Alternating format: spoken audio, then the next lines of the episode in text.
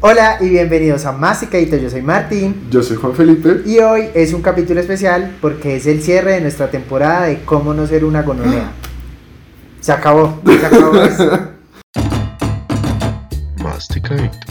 Cada episodio un tema bien masticadito. Masticadito. Y en el capítulo de hoy vamos a estar hablando de la masculinidad tóxica. Pero antes que eso, Juanfe, no sé si notaron que los que nos ven en nos escuchan en YouTube, hoy estamos con imagen. Este, como dije, es un capítulo especial. Hola, yo soy Martín, poniéndole aquí la cara al podcast. Y bueno, si nos están escuchando a través de otra plataforma y de pronto no nos conocen, Vayan a vernos a YouTube. vayan y nos ven en YouTube. Ahí ven nuestras caritas para este capítulo. Pensamos este episodio porque estábamos pensando un poco como, bueno, ¿quién es el objeto del odio, en este caso, de nuestro último tema para, para no ser tan gonorreas? Y eh, encontramos, bueno, las mujeres también obviamente son una población que, a pesar de ser mayoritaria en números, pues a veces son como una mironía, ¿no? Porque estamos acostumbrados a una sociedad machista y patriarcal. Ya, esto se volvió mamerto. Heteronormada, patriarcal, machista. El, el normado, sí, el colectivo. Bueno, pero los que nos siguen saben que mamertos somos. Somos. Entonces decidimos, eh, en nuestros episodios anteriores habíamos invitado, ¿cierto? Siempre a una persona experta o al menos perteneciente al grupo en cuestión, pero esta vez quisimos como, bueno, afor- afor- afor- abordarlo desde, desde nuestra perspectiva de vida, como nosotros que somos hombres, también nos vemos atacados o... Yo voy a resumir. Queríamos hacer un capítulo de feminismo, pero queríamos hablar nosotros. Entonces lo hicimos desde la masculinidad tóxica. Exactamente. Entonces, bueno, ¿qué, ¿con qué empezamos? Siempre hemos escogido algún referente de la cultura pop colombiana, pero en este tema en particular es muy difícil porque pues masculinidad tóxica y misoginia hay y machismo hay en todas las producciones básicamente. Sí, precisamente porque igual se repiten como los modelos eh, en todas estas producciones pues de telenovela, eh, con, ese, con esos ideales y estereotipos de hombre y de mujer que reproducen pues dinámicas tóxicas que han ido cambiando y evolucionando pues con los tiempos, pero creería que siguen rezagadas y siguen reproduciendo los mismos modelos, o sea, a través de, de las décadas, pues a lo que nos ha tocado a nosotros, hay un cambio y hay una evolución en la sociedad pues que, que va lento, ¿cierto? Como Ujú. que yéndonos a, a lo básico en la manera de vestir, de expresarnos, creo que ha cambiado en estas últimas décadas pues de, de manera drástica, o sea, hace unos años que un hombre se pusiera rosado era como un escándalo, Sí. o a- algo más reciente, que los hombres lleven las uñas pintadas, eh, también es como, pues como que era algo que sigue causando como ruido en Sí. mucha gente y precisamente eso tiene que ver con la concepción de lo que tenemos de lo que es femenino y masculino, que en otro de los episodios lo hablamos, pueden ir a buscarlo, donde hablamos eh, sobre la identidad de género, sobre las personas trans y hacemos esas distinciones, esas distinciones y hablamos de lo que es masculino y femenino, que se asocia con rosa, azul desde la infancia y toda la, la carga simbólica que tienen estos conceptos relacionados a hombre y mujer, que al final son inventados. Ya que hablas Martín del color rosado, creo que eh, tengo algo que decir bien chévere y es, bueno, un poco la historia del color y cómo, digamos, eso que tú dices es muy reciente, hasta hace muy poco, digamos que el tema del rosado era como... "Uh".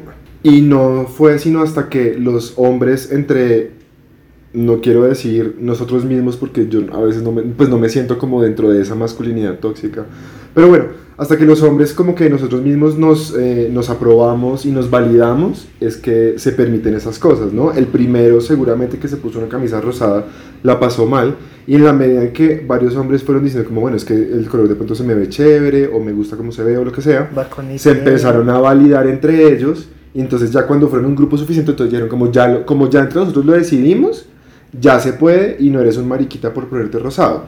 Y la anécdota ahí chistosa es que el rosado para las niñas y el azul para los niños es una cosa reciente. En el siglo pasado, bueno, antepasado, el rosado era un color para niños y el azul para niñas. ¿Por qué? Porque el rosado es la versión pastel del rojo, que es un color de fuerza, es el color de la sangre, es un color de violencia, de energía. Y el azul, si nos escuchan de Argentina, el celeste, Azul bebé.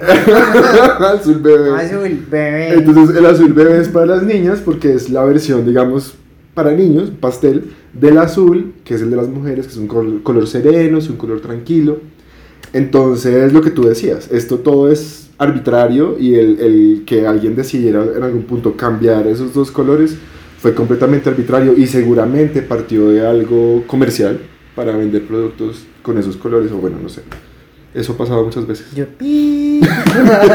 Información importante, vea. Un dato ahí, Dato el dato curioso, curioso. para que lo anote. Puede o no que en una esquina salga un loguito que diga dato curioso o no. De Puede o no que igual ese dato sea verdad o mentira. Sí, es verdad. Eh, Corrobore sus fuentes. Bueno. El caso es que, sí, y, y este era un ejemplo sobre el color, pero a la final, desde que somos pequeños, eh, a los hombres, en el caso pues nuestro, Sí. eh, siempre nos refuerzan como unas ideas de que usted tiene que ser el hombre de la casa, o sea, como que se asume que el hombre debe cumplir unos roles Sí. y la mujer unos distintos como del hogar, de tareas, eh, que el hombre debe ser la fuerza, Sí. debe ser el protector y a la final como individuos pues cada uno pues como persona tiene ciertas características o no Sí. y eso también hace que pues que la experiencia de vida vaya por caminos distintos pero la sociedad siempre está como atenta a señalar si te sales, o sea, si por ejemplo el fútbol no te gusta, entonces ah, es Claro. gay, o si la niña le gusta el fútbol, entonces ojo, no, las niñas no pueden hacer eso. Y a la final esa, esa misma masculinidad tóxica y ese machismo y esa, todas esas ideas se trasladan también a otros espacios como el juego, donde los niños pueden utilizar ciertos elementos y las niñas otros, y si no está mal visto. Y eso creo que, que sigue, eso aún Sí, continúa. sí. De hecho, desde el mismo diseño de productos para las niñas es como, o sea, como si fuera otro público. Sí. Es como que en muchas de las categorías de juguetes, y lo vemos en publicidad, eh, si es algo para inventar o es algo de construcción o de fuerza, está dirigido como a un niño. Sí. Y si es para una niña, entonces es algo más Sí, para el hogar. Cocinera, mamá, eh, ese tipo de cosas. O sea, no hay, no hay kits de, ki- uy, kits, de juego de científica. O sea, como que ese tipo de kits de juegos no están orientados no es para las niñas. tan común, exacto. Ajá. De, de más que hay. Seguramente. Seguramente usted que está en su casa dice, yo sí he visto, pero puede ser uno entre, entre cientos de productos que están orientados para niño o para niña. Y, y también en esa distinción es chistoso, hablando nuevamente del color, cuando por ejemplo hay un producto, entonces son como los bloques de construcción, ¿cierto? De, como de la Como- marca que usted sabe. Eh, ese tipo de marcas, por ejemplo, a veces sacan la versión de los mismos bloques, pero entonces como para, es como para niña, entonces Sí, es en sí. rosado, entonces es como... Y es que el problema va, es aún más estúpido con los adultos, porque con los niños al menos como que, no, no es por justificarlo, pero al menos, no sé, si el juguete del niño es de constructor y el de niña es de cocinera, suponiendo, al menos los juguetes son diferentes. Pero es que en el mundo de los adultos ya rayan lo estúpido porque te venden el mismo desodorante idéntico con los mismos ingredientes, pero uno es para hombre y otro es para mujer, en los colo basado en los colores, porque si hasta lo hueles, los hay, no sé, sin fragancia o con fragancia unisex, es lo mismo, solo que Sí, el sí. empaque es diferente y te lo venden por aparte. Obvio, el marketing toma ventaja Claro. de esta, pues de este fenómeno, por llamarlo de una manera. Pero pues sí, es, es curioso.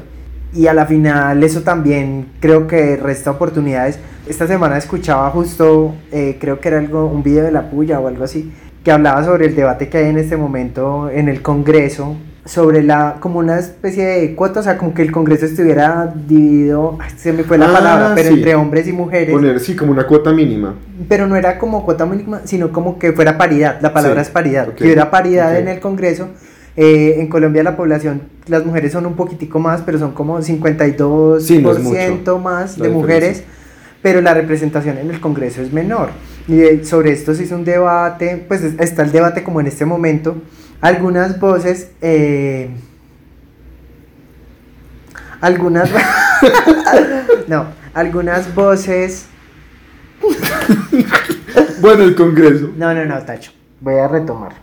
El caso es que había posiciones como encontradas, incluso de mujeres y de hombres que decían que, ay, no, que es que las mujeres se lo tenían que ganar, que era por mérito, que no sé qué.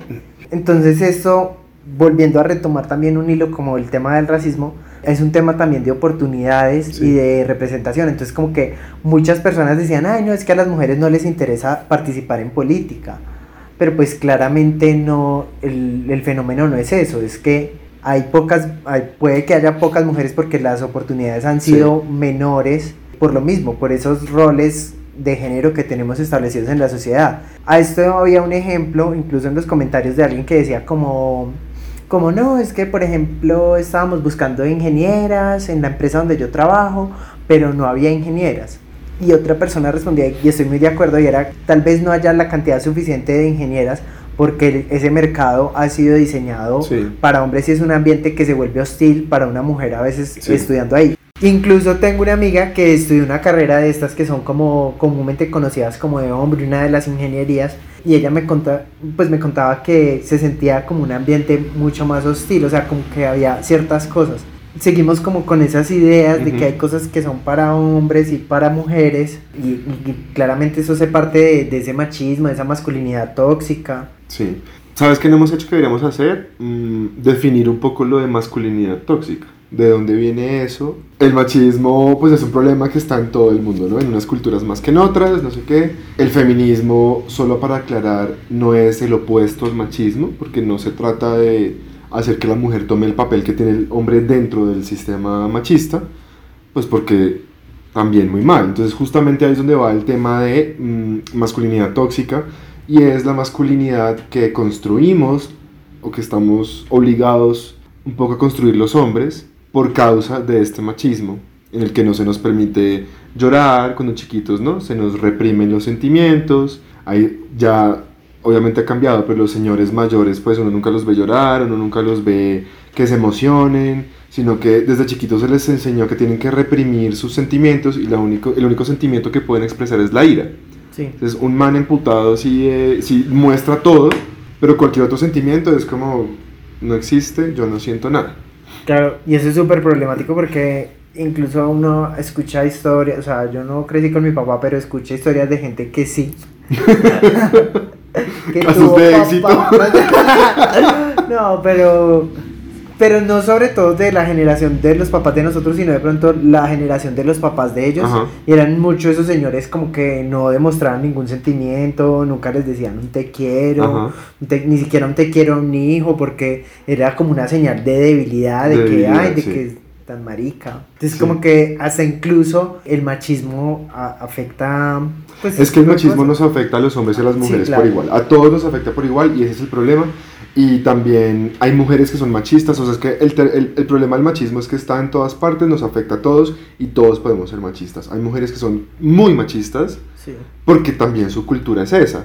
Claro, es que es como una ola de nieve, o sea, igual esos patrones se, se, se repiten es, eh, al interior de las familias, o sea, lo repetimos todo como sociedad y lo hacemos mal, o sea, no es como, ah, son solo los hombres, no son los hombres y las mujeres que estamos repitiendo la misma historia dentro de una estructura social que favorece al hombre claramente en, muchos aspectos y a cierto tipo de hombre, porque cuando te sales como de ese cuadrito de así tienen que ser los hombres, entonces es cuando empiezas a ser señalado. Y no solamente una persona que sea gay, sino una persona que sea pues amanerada o una mujer que sea fuerte también es orillada pues por este mismo digamos sistema que al final somos personas pues con ideas, ideas arcaicas que seguimos como empujando los límites y diciendo, no, es que tú no puedes hacer eso.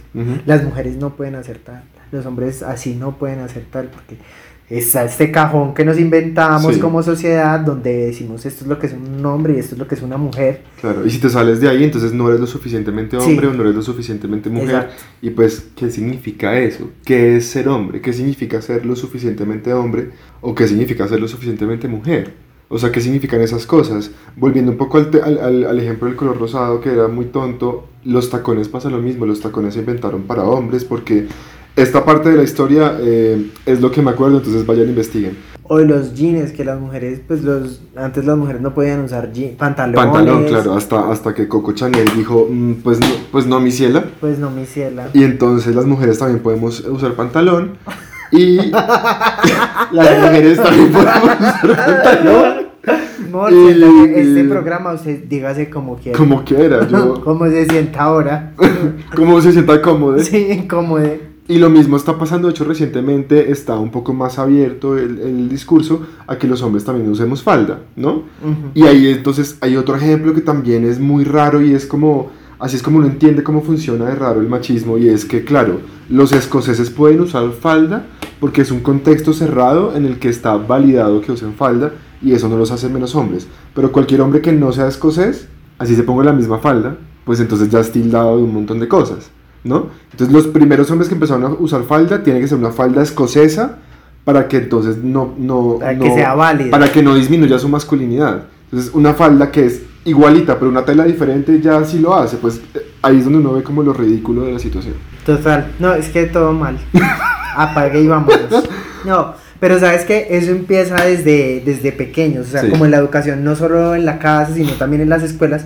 Tengo una anécdota personal, mi sobrina, cuando empezó en la guardería, un día llegó y estábamos conversando con ella, no, no recuerdo sobre qué exactamente.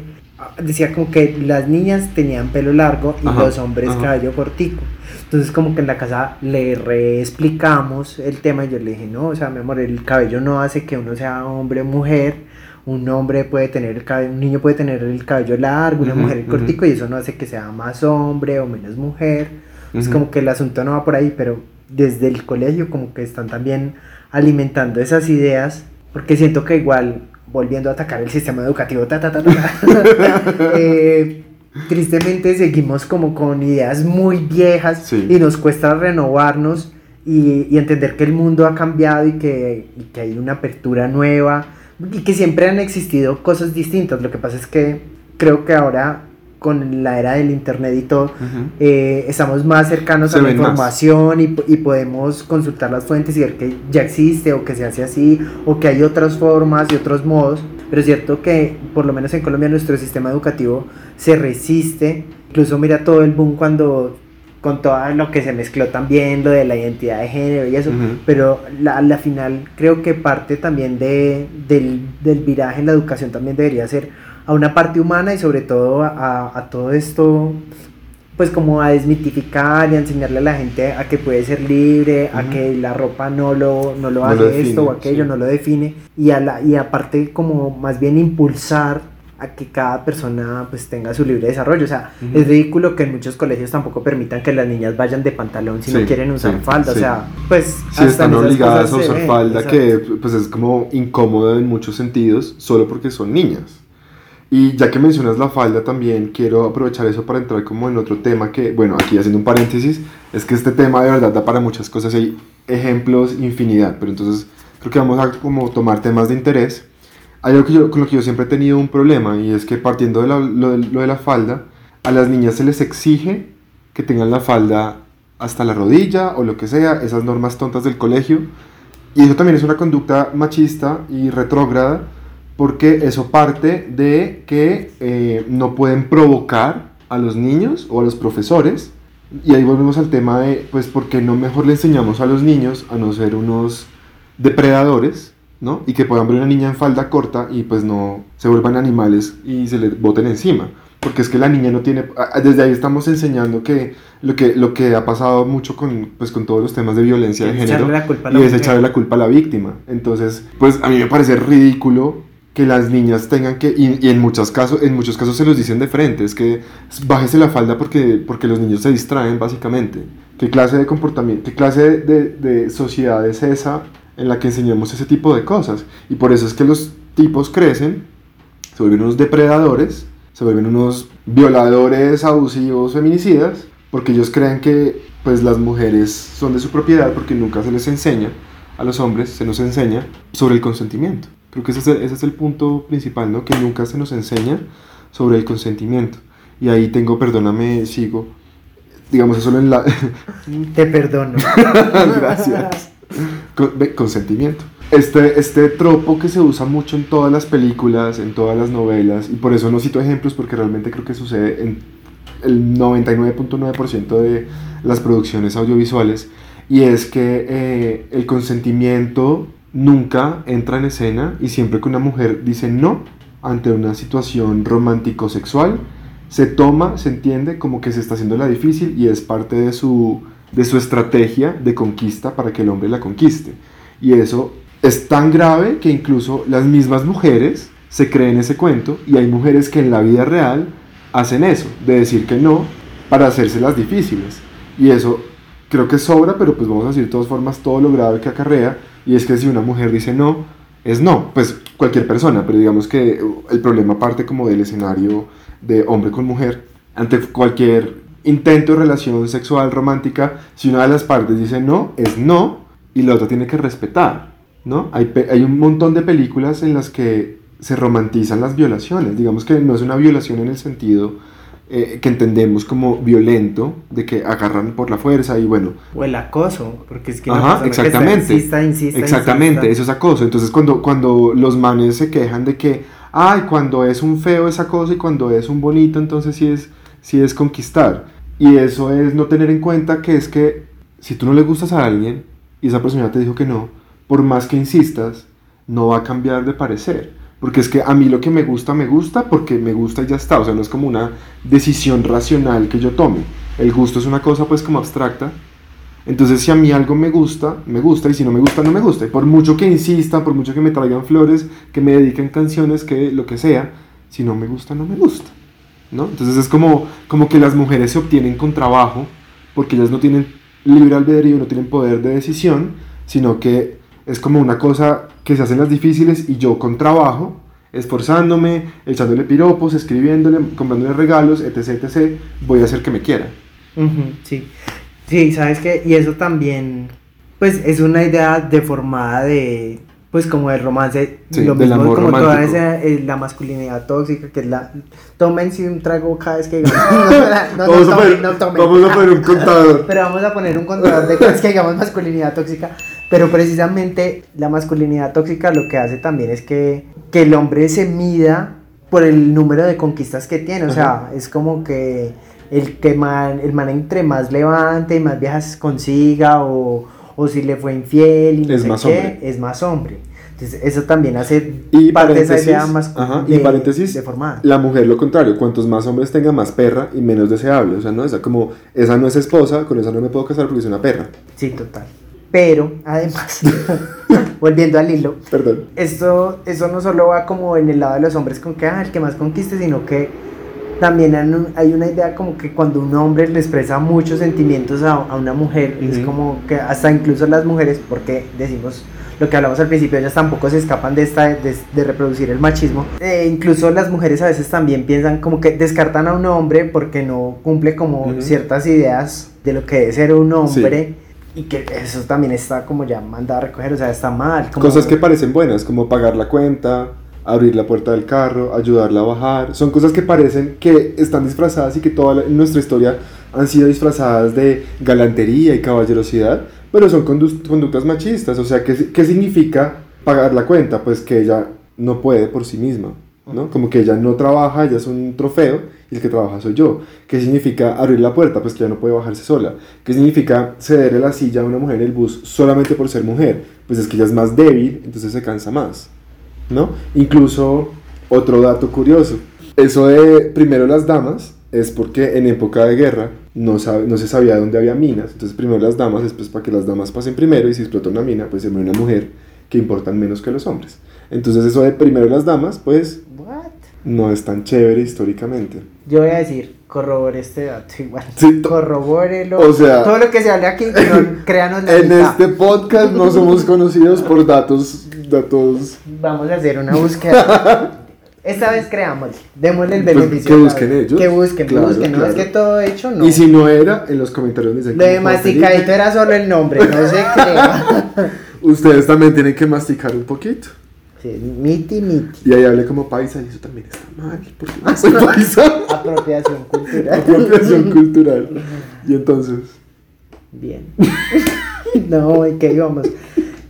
ahorita rato que hablabas del fútbol, creo que mm, justamente con la muerte de Maradona se ve un fenómeno también bastante particular en cuanto a la masculinidad y cómo funciona, digamos, cómo funcionan los afectos dentro de la masculinidad con otros hombres, que también es una cosa difícil, ¿no? Como eh, empezando porque el, el solo trato entre hombres es siempre como difícil. Aquí en Bogotá, por lo, por lo general, se, se acostumbra que los hombres se ustean, así sean muy amigos, se tratan de usted. Sí. Eh, pues mayoritariamente. Amor, amor, es que usted es paisa también, allá también es más, más relajadito, ok. Es que también es muy cultural, o sea, Es en, que es en- en la, en la costa que es muy machista, bueno, todo el país es muy machista, pero digamos que tienen esta fama de ser súper machistas, los hombres se tutean entre ellos. Pero por ejemplo, ya que dices eso, hay algo charro, o sea, por decir, cuando yo estaba creciendo que todavía se usaba el teléfono, el teléfono fijo, como que decir, o bueno, o sea, en persona, decir chao, como que a una mujer era normal. Sí. Pero ya decirle chao a Sí, un hombre, como como, después de los 12, sí. como que no decirle chao a un compañero del colegio, Sí, era raro. como raro. Como hasta O sea, luego, como o que decían. "Ey, la buena. No, Sí. mija, Ah. usted que es colegio estudió tan decente. Hasta luego, o sea, pena, hasta luego, pena. con la reverencia. Yo lo que me refiero es que, como la ¡Es la buena, perro! como 10, 12, o sea, yo decía de todo el mundo, yo le decía chao, Claro. chai, no, yo decía chao. Sí. Pero ya después, como que entre compañeros hombres, o sea, los hombres no se decían chao. Sí. O sea, era como, hey, bien, Sí, hey, sí, la buena. O sea, eran unos saludos que eran un poco en ese momento como, como extraños porque era como un cambio abrupto a veces. Como es que un lenguaje súper limitado de palabras que puedes utilizar para referirte a otro hombre. Sí, sí, sí. También como, incluso para, si te tengo aquí al frente como, hey, bro, hey, hermano, eh, parce, como que son Es una cosa muy como sutil, o sea, y es algo como que nadie te lo dice, o sea, es algo Sí, tácito, o sí. sea, como que de repente ya nadie, ningún hombre entre ellos se decían tácito, chao, era sino como que, Sí, hey, sí, sí. bien, Sí. hey, todo bien. Sí. Pero si me entiendes, o sea, para mí era un lenguaje raro en el momento que yo decía como, pero ¿por qué? Sí. De repente ya nadie, ningún repente, hombre me dice chao, no, sino sí. que dice, hey, todo bien, hey, la Sí, buena. sí. O sea, como que es un código raro y a veces también con el saludo. Que además, ya que dices código, existe el término, el bro code. O sea, el código de hermanos, el, bueno, el código de hombres, ¿no? Que justamente son como, no es que exista un código si alguna mujer me está viendo, o Sí algún, existe. algún niño, algún Sí niño de, de, de 11 años así como, ay, ¿dónde lo consigo? No, es como, pero lo que tú dices es como un acuerdo tácito súper extraño. Incluso también hay, perdón, hice, hi- hice intro de un tema, pero... Hice un tema, pero bueno, ahorita volvemos. Eh, el, te- el- tema de reconocer el atractivo físico. Imposible. Así. O sea, que un hombre diga que otro hombre es atractivo, dificilísimo. Y lo máximo que logramos como sociedad es como, es que ese man es muy pinta. Y además creo que ya hay como unos que son clichés, o sea, como que, como que solo hay unos que se permiten decir que son guapos, o sea, Claro, decir Brad Pitt. Brad Pitt, exacto. Eso Es lo que a Brad. Pitt sí. O bueno, uno más reciente, Henry Cavill sí, Superman sí, jaja, es muy guapo. Bueno, ni siquiera guapo. No diría no, un, Guapo, un hombre, guapo. un hombre tóxico, masculino tóxico, no diría guapo. Pero el punto es como, también hay muchos que incluso uno les pregunta como, ¿le parece o te parece que ese, que ese man es lindo, lo Hay que sea? No solo, no solo hay incomodidad, sino que muchas veces contestan literal como, ¿yo qué voy a saber? Yo soy hombre. Mm, también. Y es como, claramente sabes, es un juicio estético que no te hace menos hombre. Así como una mujer cisgénero heterosexual puede ver que otra mujer es atractiva y decirlo, ¿no? Así como, yo qué sé, cuando hay época de reinado, cualquier mujer puede decir como, esta es más bonita que la otra, lo cual también, bueno, medio problemático, pero el, el- el punto es que es un juicio de valor estético subjetivo, que todos los hombres también podemos hacer. O sea, yo puedo ver dos hombres y decir, bueno, este es más atractivo que el otro, este es más bonito que el otro. La palabra también. Entonces, ya, ya el que logra dar el pasito y como reconocerlo, entonces, no todas las palabras. O sea, bonito no. Pinta Sí, o... es como un código ahí raro. Entonces, bueno. Y un paréntesis, o sea, lo que hablábamos es como sociedad, o sea, las personas LGBT tampoco nos escapamos de la masculinidad tóxica y de reproducir esos mismos modelos, o sea, así como hablábamos que los hombres y las mujeres, pues los LGBT, que somos hombres y mujeres, también estamos dentro de ese grupo y dentro Claro. de esas mismas, reproduciendo a veces también esas ideas de machismo, entonces Ahí viene todo el tema de las apps Ajá. y de, de, pues para contactar personas tipo Tinder pero para gente gay pues donde solo masculinos solo no sé qué. Entonces lo que habla de eso es de la heteronorma que también están en esas personas. Entonces es como que se tiene que ver o hacer ciertas cosas que están asociados a lo que en la cabeza tenemos de que es ser un hombre. Y esto habla es de ser rudo de tal vez tener voz gruesa eh, de no tener ademanes eh, de ser como también descuidado emocionalmente, ¿no? Como Sí, sí, pues sí. usted me vale cinco. Sí, de todas estas ideas de lo que tenemos de que es ser macho. O sea, Sí. es, es esa idea que también siento que, en, haciendo este paréntesis de lo LGBT, que también es una idea muy tóxica, o sea, como que de, de, de esa idealización de macho que a la final también es como para muchos un fetiche de, ay, de que sea hipermasculino, o Sí. sea, pues sí, también es una idea tonta y como desdibujada de la realidad, o sea, porque también está metiendo a una persona solo en una caja, o sea, como que Sí, esa persona a tiene que ser así, así, así, tiene que. Sí, lobos la voz- gruesa. Y lo que hemos dicho siempre es que también como que el mundo no es de blanco y o sea, de yin y yang. No es como que todo se agrupe solamente en un lado y todo lo otro en el otro lado. O sea, yo puedo ser, yo qué sé, de voz gruesa, dejarme la barba y como esas características masculinas, pero yo qué sé, las uñas. me pinto las uñas o me gusta ver Sailor Moon o, o sea, o- sea, como cruces o lo contrario, un man que se vea súper afeminado, que tenga un montón de ademanes, ¿no? Y es el más tumbalocas, o sea, le encanta, o sea, pues ese man se ha comido 20 mil viejas, entonces el será, el será afeminado o lo que sea, pues no lo hace menos hombre ni menos heterosexual en, ese- en esa circunstancia o lo que sea. Pero entonces volviendo, cerrando todos los paréntesis.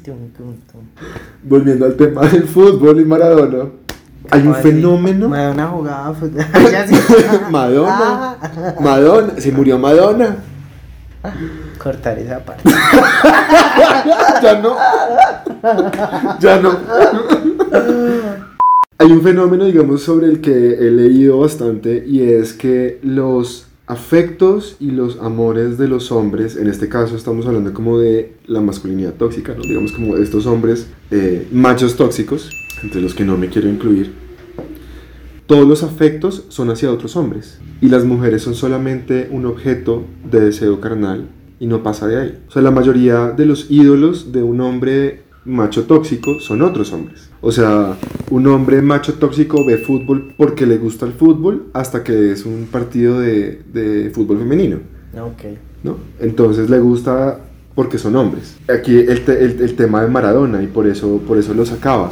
Se murió Maradona y es como una pérdida, o sea, manes que seguramente en su vida han dejado verse con una lágrima en los ojos, seguramente llorando, ahí sí justificado porque se les fue su ídolo, pues un man que era pedófilo, que le sacaron fotos con prostitutas menores de edad, que era cocainómano, pues sí, eso es como que todos lo sabemos, no es como que esté diciendo nada que no se sepa, y que claramente no era un modelo a seguir de ninguna forma, y era el ídolo para muchos hombres, solo porque jugaba a la pelota, y esa es como, esa es como la cuestión, realmente solo porque jugaba fútbol, seguramente no, porque cuántos futbolistas no hay, y lo que decía, cuántas mujeres futbolistas no hay que son muy buenas, y no son ese objeto de esa devoción por parte de los otros hombres, y así con todo, con actores, no sé, si uno le pregunta a un macho tóxico sus actores, bueno, o, actrices favoritos, seguramente la lista es de solamente hombres. De acción, Los- películas sí, de acción. películas de acción, los políticos que le interesan son todos hombres, o incluso en el mundo de la ciencia, seguramente un macho tóxico que sepa de ciencia, todos sus ídolos van a ser hombres. Entonces justamente era como la ironía de que los hombres machos tóxicos, este contador va, por favor no tomen, porque ya, ya coma tílico. Cuiden su hígado. Cuiden su hígado. Este, son, son homorrománticos. O sea, todos, todos sus amores, sus deseos pasionales son hacia otros hombres. Y eso es muy irónico porque pues claramente la homosexualidad está condenadísima dentro de todo este esquema de masculinidad tóxica y las mujeres son solamente un objeto carnal y por eso es que muchas, muchos esposos se casan y la mujer solamente la tienen para que le críe a los hijos, para que le tengan el almuerzo listo, pero sus momentos de esparcimiento y los momentos que le dan gozo y felicidad es con los amigos, que son hombres también, ¿no? Como que no disfrutan la presencia de las mujeres y cuando están solamente con amigos hablan mal de las mujeres, ¿no? Que son unas perras, que son unas celosas, que son unas no sé qué, unas no sé qué, que no sirven para nada. O vaya uno a ver comentarios, métanse a cualquier video de una mujer en YouTube. De las igualadas. De las igualadas. Comentarios Métanse cualquier, machistas. cualquier video de las igualadas, los comentarios de los señores y uno se va, uno se mete al perfil, señores que están casados y tienen hijas, mujeres, y aún así odian a las mujeres. O sea, son misóginos en todo el sentido de la palabra, odian a las mujeres y son solamente pues un hueco donde meter el pipí, básicamente. Y me quedó sonando algo de lo que decías, pues mucho, pero algo en especial. Gracias, gracias. Y es como un hilito del que quiero jalar y es precisamente lo que dices, si se supone que les gusta el fútbol, Ujú, eh, porque el fútbol femenino no. Claro. Entonces esa idea también de invalidar, o sea, como que lo que hacen las mujeres es Ajá, menos. ajá. Y esta idea se traslada también a, a muchos escenarios, no solo como en el campo del fútbol, sino de la historia. Ujú, O sea, la mujer históricamente ha sido borrada en muchos acontecimientos importantes, entonces como que cuando se habla de medicina no se tiene en cuenta como las curanderas y no se habla de ellas como, como las primeras médicas, como si en el caso de, de hombres, Sí. o incluso en, en otros canales que he visto de historia, eh, han encontrado esqueletos femeninos con armas y la explicación es como que no, seguramente le estaba guardando la, o sea, como Sí. que ahí, es- ahí se inventan una explicación inverosímil, pero no pueden admitir como que había mujeres guerreras. Sí, o como mujeres otros paréntesis, paréntesis, que justamente vi un meme en estos días que era como arqueólogos be like, entonces es como dos cuerpos de, o, por ejemplo, dos hombres que los encuentran los restos como acostados o algo así, como que murieron juntos abrazados o algo así, y los arqueólogos dicen como, "Mm, eran muy buenos amigos,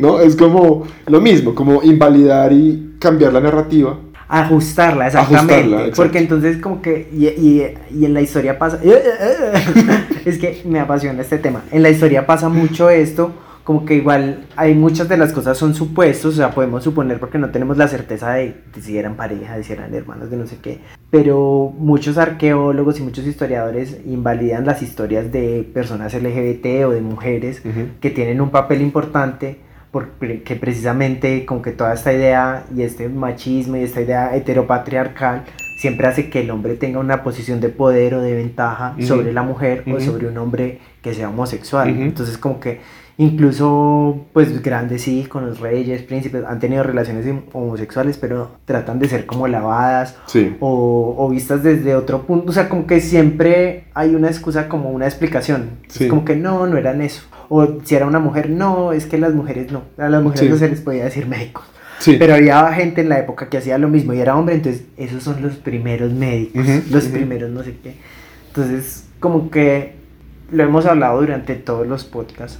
Esta idea que tenemos de sociedad hay que, hay que cambiarla, o sea, hay que empezar a evolucionar porque seguimos repitiendo muchos de los patrones que, que llevamos por años donde se privilegia al hombre hetero, blanco, y eso ya hay que, hay que mandarlo a recoger y hay que empezar en las escuelas y teniendo estas conversaciones y al interior de la casa también repensando por qué actuamos y hacemos las Sí. cosas como lo hacemos, porque a la final lo hacemos muy en automático Sí. y a veces hacemos juicios de valor o, o actuamos de maneras que no están acordes con nuestra línea de pensamiento, porque a Juanfe y a mí también nos pasa que a veces nos equivocamos o decimos cosas que están erradas o también tenemos ideas que se salen precisamente del- de, las, de las convicciones y de las ideas que tenemos, Sí. pero cuando las revisamos decimos, uy, pucha, estoy en piloto automático Sí. y eso es lo que tenemos que dejar de hacer, porque es muy pelle que haya declaraciones como que a las mujeres no les interesa la política Sí. o, o que son menos, pues eso es, eso es ridículo. Sí, un poco lo que decíamos en el episodio del racismo, no hay que tenerle miedo a que, lo- a que le digan a uno que está haciendo mal. Porque tú y yo hemos hecho comentarios racistas, hemos hecho comentarios homofóbicos, hemos tenido actitudes machistas, hemos... Todas las cosas que hemos dicho a lo largo de este podcast, de los 10 episodios, en algún momento las hicimos mal también. Entonces, no le tengamos miedo a que alguien nos diga como, mira, eh, esto y esto ya no es así, eh, porque no repiensas esto. No le tengamos miedo a eso porque pues así es como funciona el cambio. Muchas veces lo que tú dices, uno está en piloto automático y necesita de un externo que le diga como, mira, esto de pronto no está tan bien. Entonces, estemos abiertos al diálogo, creo que es lo más importante. Y yo iba a decir algo más y se me olvidó. Gracias. no, pues sí. Eso. No, pues sí. No, No, esperen. que hay que repensarnos, o sea, mientras tanto voy a rellenar. no, pues lo que tú decías, ya, ya, lo de repensar es, por ejemplo, en la casa. No es como necesariamente cambiarlo todo de la nada y, y- y toda la, la construcción de familia que tienen de un momento para otro. Pero sí es un momento de pronto de reflexión y ponerse a pensar como, bueno, ¿por qué el papá es el que toma la última decisión? Porque No. papá no lava los platos. ¿Por qué papá no lava los Pues, platos? Tacho, Porque si su papá lava los platos, no haga un escándalo, o sea, qué bien. Sí, porque, porque en el Pero no comercial... tiene que haber esas ideas de, Ajá. qué pena te interrumpo, esas ideas de, es que me ayuda en Sí, casa. es que a eso iba. No es un favor, no es una ayuda, no es un extra, no se está esforzando de más, es lo mínimo. O sea, en, en un hogar hay como unos acuerdos que no deberían estar basados en el género, sino que sí, yo qué sé, si la, si la mujer cocina rico y el man se le quema el agua, ¿cierto? Como que de pronto llegan al acuerdo como, mira, es que lo que tú cocinas está horrible, entonces yo cocino, tú lavas los platos.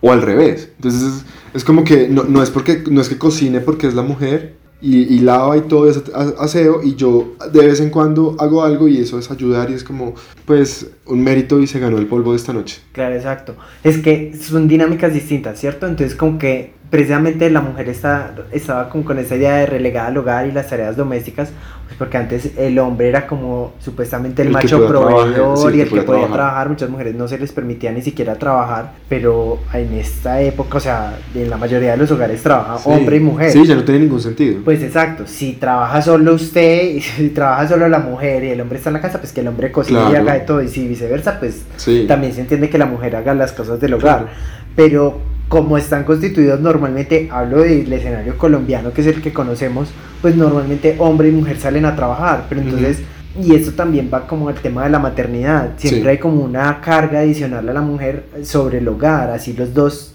trabajen y vayan y hagan de todo, entonces como que no, la mujer tiene que cocinar, Ujú. es la encargada de los hijos y no sé qué, entonces como que en sus, esto ya se fue casi que a las recomendaciones, mejor dicho, porque hoy está muy conversado, usted puede que diga esto no tiene estructura, no tiene ni pies ni cabeza, Y tiene razón. razón. y tiene razón, pero si usted ya se Tiene escuchó, toda los- la razón. si usted escuchó los otros podcasts ya sabía cómo era. Pero lo que quiero decir es como que empiece desde casa, o sea, empiece a una palabrita muy, muy, muy 2020, a deconstruirse, o sea, Sí. coja a pensar, y repiense sus cosas Ajá. y empiece a decir por qué lo hago así, por qué no lo ensayamos así, no sé qué, y convérselo, o sea, conversarlo con su familia, con su entorno. La idea de eso es, es abrir espacios de conversación sobre estos temas y también es de, de reflexión. Entonces, gracias. Gracias por venir a esta charla TED. Eso fue todo. Entonces, Gracias ¿qué? por escucharnos. No, tips, tips, ok. O este, este tema no tiene tips. Gracias por escucharnos. Este tiempo. Gracias por, gracias por llegar hasta acá, a los tres que llegaron. Al estrés que llegaron. Al Gracias. estrés. Eh, no, pues. Les queremos. No sé de pronto qué se nos escapará. Déjenos en los comentarios que se nos olvidó. Muchas cosas. Para hacerlo en la segunda temporada. Claro. Eh, pero este es un capítulo de cierre. Tenemos ideas. Ustedes nos pueden. Aquí hablando como si tuviéramos tremendos followers. Ustedes Nos nos pueden escribir al correo. Pero no, en serio, nos pueden poner en los comentarios si nos están escuchando en Spotify o en Google Podcast o en Apple, donde sea. Pueden ir si quieren entonces a nuestras redes sociales también a dejarnos comentarios. Eh, tenemos ideas de pronto de mm, analizar como casos puntuales, ¿no? Como coger temas de estudio. Entonces, por ejemplo, cogemos una película, una serie, una novela que esté como en boga en ese momento y revisamos como las cosas de las que hemos hablado. Como en plan charladito, no es como de juzgar si esto está bien o está mal, o este director es una mierda, o esto, esta película es muy mala, no la vean, es como comentar la charlada. Como analizar, como Ajá. lo que hablamos, incluso cuando consumimos tele o cuando vemos cine, muchas veces como que la tragamos entero, o sea, Sí, pasamos por alto muchos nos comportamientos. falta ajá. masticarlo, o sea, realmente como analizar, ¡ah! nos falta analizar realmente lo que estamos viendo Ajá, y como ajá. digerirlo porque muchas veces como, ay, sí, estaba chévere, estaba linda, pero Sí. no vemos de pronto el mensaje que había detrás o la implicación de lo que está representando eh, esa, esa escena, ese actor, esa historia, eh, qué, qué, qué se está, qué historias se están privilegiando Sí. o, o desde qué punto se aborda, porque al final todo eso contiene mensajes poderosos. Entonces, Sí. eso es lo que se viene en nuestra segunda etapa. cuando No sabemos. Usted esté atento en las redes. Y no, y gracias por escucharnos y haber hecho también este recorrido con nosotros. Esto fue un proceso también de aprendizaje para nosotros. Y Quiero dejar en claro una cosa, Martín. Porque es una cosa que hay que decirla, me parece importante. No hicimos este podcast por la pandemia. Este podcast ya estaba pensado desde el año pasado, quiero que sepan. esto fue un acelerador, Sí. un catalizador. Un catalizador. Y ahora nos vamos con. ¿Y cómo era que arrancaba lo de los tips? No sé. Tip número uno. El tip número uno es estemos abiertos a las posibilidades de las nuevas masculinidades.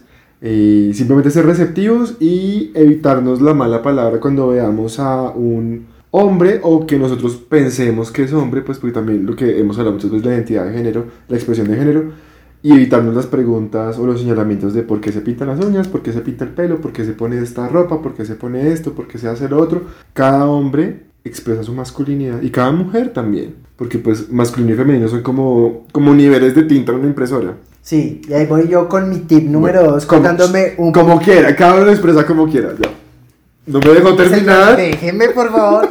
Y ahora yo con mi tip número 2, pegándome un poquitico de eso que dices, y es que tal vez dejemos de pensar en que es- esto es masculino y femenino, sino que vamos viviendo esta experiencia vital, usando la ropa que queramos, los colores, eh, sin pensar en, en esto de, de hombre y mujer. Y- Sí. Y, a la vez como es parar de señalar. Sí, Te en lo- un sentido. en- no, no importa, no está bien. En un sentido de expresión, ¿no? porque es que, como que diferencias biológicas entre hombres y mujeres, cisgénero, hay, pero pues eso no justifica, eso no nos obliga a que los hombres sean solamente masculinos y las mujeres sean solamente femeninas, sino que cada uno pues sea libre de ser, de ser. Bueno, tip número 3. Gracias por alargar. Gracias por corregir hacerme mansplaining a mi tip. tip número 3. Tip número 3, se me olvidó que iba a decir. Pero ah, ya, ya, ya. El tip número 3 es, si eres hombre y me estás escuchando, no le tengas miedo al feminismo. El feminismo es para todos. El feminismo lo que busca es que la mujer tenga el mismo valor que tiene el hombre en la sociedad. No se trata de ni de hacerla más, ni tiene una agenda perversa para hacer que las mujeres controlen el mundo, nada por el estilo. Los hombres podemos ser feministas también.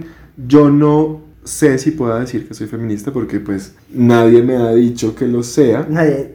Toma como- tu con la espada así tras, caballero feminista, pero quiero pensar que lo soy, no, no pelea una cosa con la otra. Si eres un hombre feminista, además, es posible que levantes más chicas. It was at this moment he knew. He fucked up. Mentiras, no, ese no, ese no es un buen motivo. Ese no es un Ese es un ejemplo, ese es un ejemplo. Ese no es un hombre feminista. Cancélenlo. Ese es un ejemplo de, de, de por qué no, de, ya sé, de, una, de un Eh, eh, eh, motivo. eh, Ese es un ejemplo de por qué no es un hombre feminista. Tip número 4. No, no me, no me dejes quedar mal. Tip número 4. Y el tip número 4 es que si usted ve un grupo de mujeres en la calle que van juntas, pues no diga que van un grupo de mujeres solas, no, ellas van acompañadas. Ya van en sí. grupo. Van en grupo, precisamente. O sea, basta de titulares como Sí. "Vi- iban solas, no sé qué, no iban solas, iban juntas entre ellas. O sea, la figura de un hombre en un grupo de mujeres no, no valida que van acompañadas. Las mujeres se pueden valer por sí solas. Entonces, como que basta de esta idea. Sí, porque uno ve y a la hora de la verdad, si va un man ahí, tampoco es que haga diferencia. Si llega alguien a robarlas con una pistola, pues. Sí, exacto. es- esa idea también como para los que vuelven y empiezan el podcast. Pero es que me da rabia porque a la final es esa idea de, de que si de que solo un hombre las valida. O sea, como Claro. que es esa idea que la mujer tiene que estar en la casa porque si no, si está sola en la calle. Sí, pobrecita princesa, un, ca- un, un caballero tiene que venir a rescatarla. Porque Exacto, no las mujeres no necesitan ser rescatadas, necesitan ser respetadas. Toma tu quinto tip. Y con eso nos vamos. Gracias. No siendo más, recuerden seguirnos en todas nuestras redes sociales. Nuestro podcast aparece en Instagram como Masticadito Y en todos los podcasts, como Masticadito el podcast. y en todas las demás redes como Masticadito, eh, como Masticadito el podcast. Mi Instagram es mrtneuc. El mío no lo voy a decir porque no he recibido ningún seguidor. El de él ahorita es J. Ahí queda abajo, ahí queda abajo. Es más difícil. Que antes, perdón. Ahí Eh, abajo queda.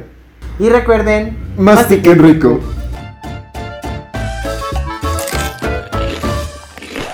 Buenas, buenas. Aquí el Juan Felipe del futuro para hacerles una pequeña fe de ratas. Los tacones se pueden rastrear hasta tan atrás como el antiguo Egipto.